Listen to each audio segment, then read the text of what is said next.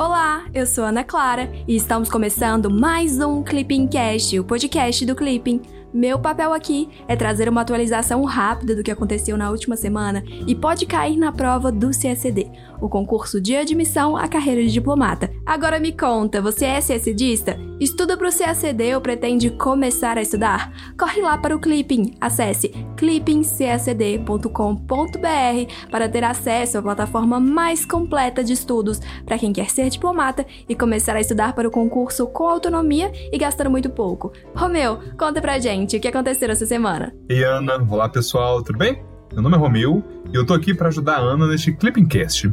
A tônica do episódio dessa semana, com certeza, é a 75ª sessão da Assembleia Geral das Nações Unidas.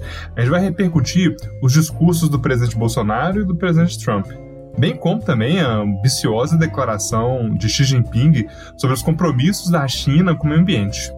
E além disso, né, o setor de imprensa do Itamaraty parece que teve bastante ativo nessa semana, publicando notas oficiais sobre o comércio de etanol com os Estados Unidos e rebatendo críticas da França sobre o acordo de associação Mercosul-União Europeia.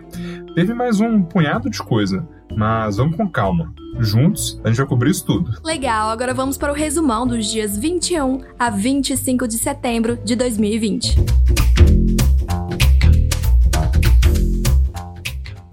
América Latina e Caribe. Na sexta-feira, dia 18, o secretário de Estado dos Estados Unidos, Mike Pompeo, desembarcou em Roraima para uma visita de um dia ao Brasil. Acompanhado do chanceler Ernesto Araújo, Pompeu visitou as instalações da Operação Acolhida, que organiza o recebimento de migrantes e refugiados venezuelanos. De acordo com Pompeu, a missão dos Estados Unidos é garantir que a Venezuela tenha uma democracia. Por sua vez, Ernesto Araújo afirmou que Brasil e Estados Unidos estão na vanguarda da solidariedade ao povo venezuelano oprimido pela ditadura Maduro. Ana, você comentou da Operação Acolhida, né? Eu acho que vale a gente fazer uma pausa para lembrar que ela foi criada em 2018 pelo governo federal, né? E ela tem o objetivo de receber com dignidade os imigrantes e os refugiados venezuelanos, que há anos já vem fugindo de um país que enfrenta uma crise política e econômica gravíssima e um êxodo de milhões de pessoas. A, a operação, ela tem o apoio de agências da ONU no Brasil, bem como de organizações da sociedade civil. E ela está baseada em três pilares principais: o acolhimento, o abrigamento e a interiorização. No sábado, dia 19, após visitar o Brasil, Mike Pompeo foi à Colômbia. Em Bogotá, o secretário de Estado dos Estados Unidos afirmou que guerrilheiros do ELN e dissidentes das Farc que não aceitaram o acordo de paz de 2016 estão abrigados na Venezuela. O governo colombiano vem exercendo grande pressão diplomática contra o regime Maduro, ao mesmo tempo em que se tornou o grande apoiador de Juan Guaidó, reconhecido como presidente encarregado da Venezuela pela maioria dos países da região. Além disso, a Colômbia é o principal destino de migrantes e de refugiados venezuelanos, tendo recebido mais de 1,7 milhão em seu território. Nesse contexto, o país tem reforçado a condição de parceiro privilegiado do governo de Donald Trump na América do Sul. Romeu, os integrantes das Farc não tinham chegado a um acordo de paz com o governo da Colômbia? Por que essa crítica dos Estados Unidos agora? Nossa, Ana, que bom que você fez esse comentário, porque eu acho que esse é um tema que muitos CACDistas que tenham começado a estudar recentemente, talvez nem se lembrem, né? Talvez nem tenham visto isso em algum momento. Então, acho que é, é bom a gente fazer uma breve é, revisão do que foi esse acordo de paz na Colômbia, né? E o que acontece é o seguinte, né? Lá em setembro de 2016, o então presidente da Colômbia, que era o Juan Manuel Santos, e o comandante das Farc, que naquele momento se chamavam Forças Armadas da Colômbia, eh, eles assinaram um acordo de paz para realmente tentar pôr fim a quase seis décadas de conflito armado no país. Isso foi em setembro.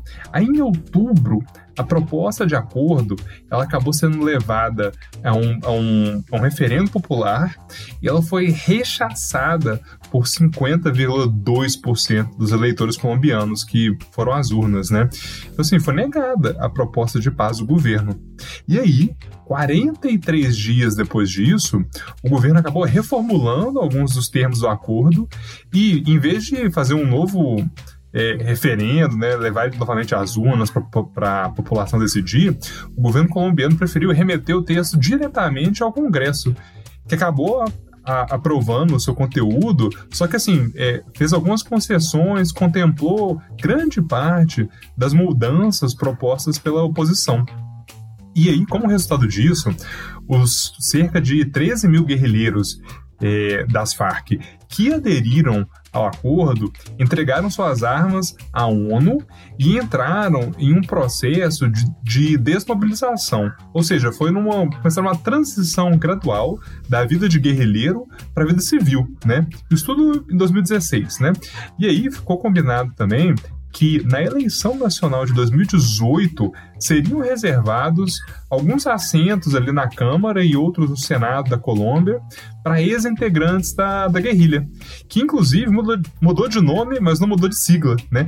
Hoje a gente continua fazendo referência às Farc, mas deixaram de ser Forças Armadas Revolucionárias da Colômbia para passarem a se chamar Força Alternativa Revolucionária do Comum, né? E que hoje é um partido político. Mas então, o que acontece é o seguinte: como eu disse, né, não foram todos os guerrilheiros das Farc que aderiram ao acordo. Uma parte desses é, não concordou com os termos e continuou como guerrilheiro, né, na ilegalidade, né? E ainda tiveram posteriormente alguns atentados, alguns problemas. E o secretário de Estado norte-americano, Mike Pompeo, ele estava criticando são esses guerrilheiros aí, esses membros das Farc que não fizeram a transição para a vida civil. Estados Unidos. Na segunda-feira, dia 21, os Estados Unidos anunciaram uma nova leva de sanções ao Irã e à Venezuela devido à compra de armamentos do regime islâmico pelo país sul-americano. As novas sanções atingem 27 entidades e indivíduos relacionados ao programa nuclear iraniano e também Nicolás Maduro, por se considerar que ele violou o embargo armamentista a Teherã de acordo com Washington. Esta é a primeira vez que os Estados Unidos impõem sanções à cúpula do governo venezuelano por sua proximidade com o Irã. A medida foi tomada com base no compromisso firmado pelos Estados Unidos na semana anterior de retomar as sanções da ONU ao Irã, levantadas como parte do acordo nuclear de 2015. A medida enfrenta condenação internacional sobretudo dos próprios membros do Conselho de Segurança da ONU, que a consideram ilegal.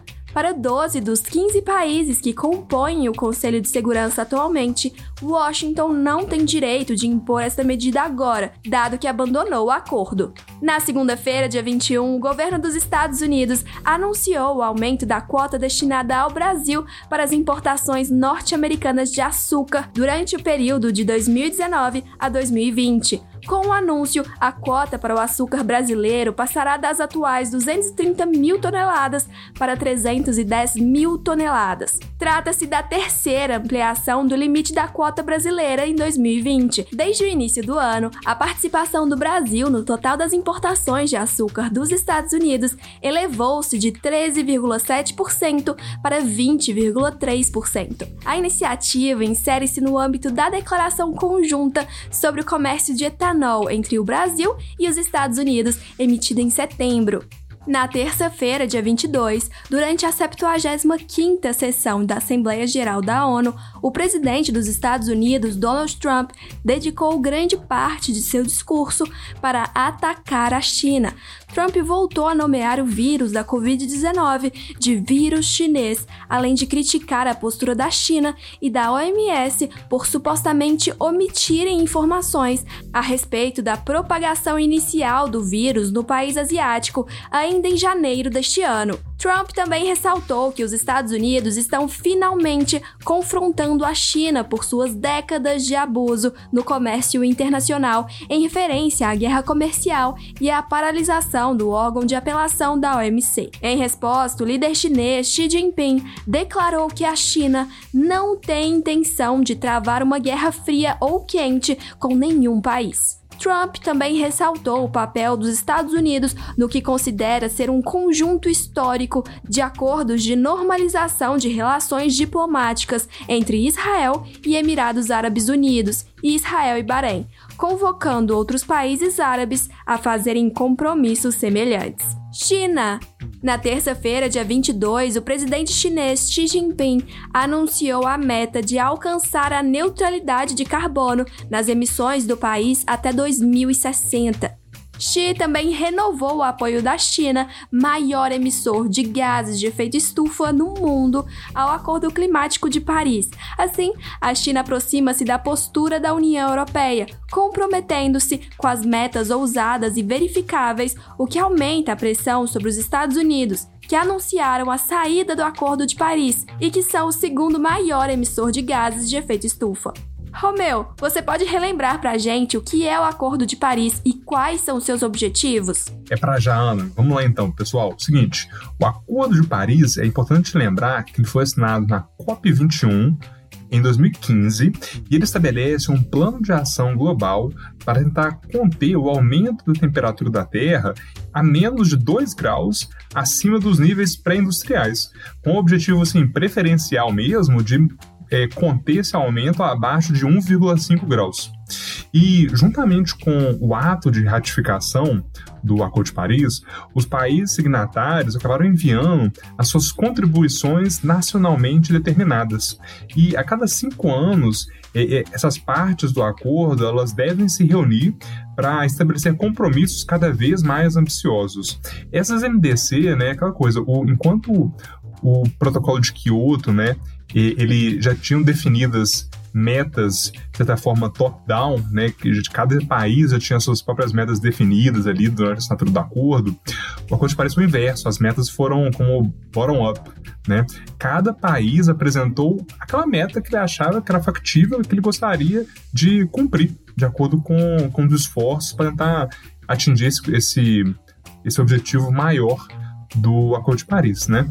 E em comprometimento com esse esforço global, né, com, de combate às mudanças climáticas, é, o Brasil ele acabou sendo um dos, único paí um dos únicos países em desenvolvimento a assumir uma meta absoluta de redução de emissões, que são equiparáveis né, às metas de países desenvolvidos. Outras nações em desenvolvimento acabaram assumindo metas de relativas de redução de emissões. União Europeia. Na quarta-feira, dia 23, a Comissão Europeia apresentou a proposta de um novo pacto migratório que rejeita as quotas obrigatórias para a distribuição de refugiados entre os parceiros da União Europeia.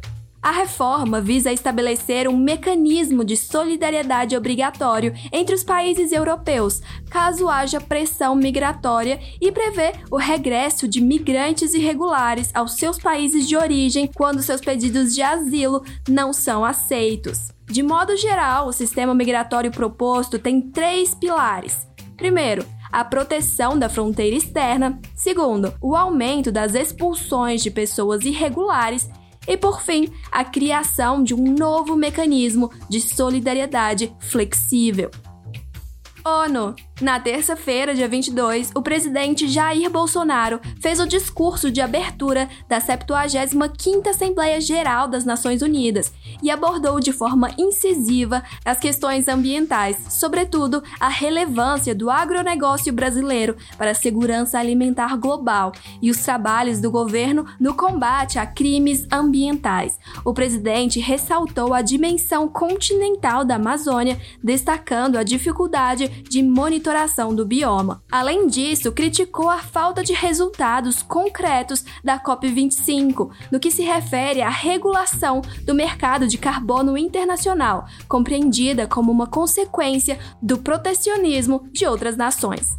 Bolsonaro também destacou o trabalho do país em relação à Covid-19 e as ações de seu governo para atenuar as consequências econômicas da pandemia, com foco no auxílio emergencial. O presidente destacou a disposição do Brasil para o desenvolvimento da tecnologia de 5G com quaisquer parceiros, desde que respeitem a soberania nacional e que prezem pela liberdade e pela proteção de dados. Essa postura em relação ao 5G aproxima o Brasil do discurso norte-americano, mas não descarta uma parceria com a China. Bolsonaro também reforçou o compromisso brasileiro com a Carta da ONU e seus princípios basilares: paz e segurança internacional, cooperação entre as nações, respeito aos direitos humanos e às liberdades fundamentais de todos. Na quarta-feira, dia 23, os países que compõem o G4, Alemanha, Brasil, Índia e Japão, reuniram-se virtualmente durante a 75ª sessão da Assembleia Geral da ONU. No comunicado que seguiu o encontro, afirmaram seu apelo à reforma dos principais órgãos das Nações Unidas, a começar pelo Conselho de Segurança, como foi destacado na Cúpula Mundial de 2005. Para os membros do G4, a ampliação do número de membros permanentes e não permanentes será indispensável para tornar o CSNU mais representativo, legítimo e eficaz, aumentando, portanto, sua capacidade de lidar com os complexos desafios à paz e à segurança internacionais que o mundo enfrenta. Mercosul na terça-feira, dia 22, o Itamaraty emitiu nota oficial para contestar um relatório feito pela França sobre a relação entre o capítulo comercial do Acordo de Associação Mercosul-União Europeia e o desmatamento na Amazônia. De acordo com o Ministério das Relações Exteriores, o acordo não representa qualquer ameaça ao meio ambiente, à saúde humana e aos direitos sociais, ao contrário, reforça compromissos multilaterais e agrega as melhores práticas na matéria. O Itamaraty enfatiza ainda que, graças ao esforço de implementar uma forte legislação ambiental, mais 66% do território brasileiro é coberto por vegetação nativa. A produção agropecuária limita-se a cerca de 30% do território, do qual 8% está dedicado à agricultura e 22% à pecuária. O comunicado destaca que todo o Mercosul busca implementar a agenda modernizadora com vistas a conciliar aumento de competitividade e produtividade com padrões elevados de sustentabilidade ambiental. Economia. Na terça-feira, dia 22, ocorreu a reunião online de ministros de Comércio e Investimentos do G20 sob a presidência da Arábia Saudita o conjunto de países reforçou seu apoio à recuperação do comércio e dos investimentos internacionais, a necessária reforma da OMC e a maior competitividade internacional das micro, pequenas e médias empresas. Além disso, o G20 reforçou a importância de manter o foco na implementação dos Objetivos de Desenvolvimento Sustentável, fundamentos essenciais para a promoção da diversificação econômica e para o fortalecimento do investimento internacional. Ana, que tal a gente terminar o podcast aí, aproveitando o tema e fazendo uma rápida revisão sobre o G20? né? Que tal? E aí, nesse caso, eu acho que é importante a gente lembrar o Grupo dos 20 ele foi criado em 1999 em resposta às crises financeiras no México, na Ásia e na Rússia. Né? E inicialmente, esse grupo era, na realidade, um fórum de diálogo informal entre ministros de finanças e presidentes de bancos centrais das economias desenvolvidas e emergentes, cujo objetivo era tentar enfrentar os desafios relacionados à instabilidade do sistema financeiro internacional. E se manteve assim, só com encontro de é, nível ministerial, né? Até que chegou a eclosão da crise financeira global de 2008, né? E nesse momento, os países do G20 decidiram elevar o nível de participação das autoridades para incluir os chefes de Estado e de governo. E aí a gente teve a primeira reunião de cúpula do G20, né? E desde então, a agenda do G20 tem se expandido para além dessa esfera econômico-financeira e passou a incluir também temas como desenvolvimento sustentável, combate à corrupção, economia digital, saúde, educação, mudança de clima, uma série de temas.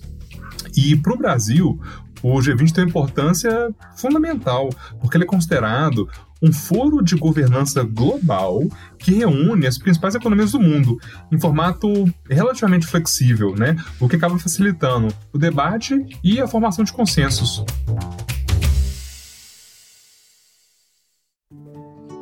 Chegamos ao fim do Clipping Cast com o um resumão da semana dos dias 21 a 25 de setembro de 2020. Agora chegou a sua vez, hein? Manda seu feedback pra gente sobre o conteúdo do podcast pelo nosso Instagram, o arroba. Além disso, vale compartilhar nas suas redes sociais a sua rotina de estudos no Clipping. A gente adora acompanhar tudo, viu? Até semana que vem. Tchau, tchau!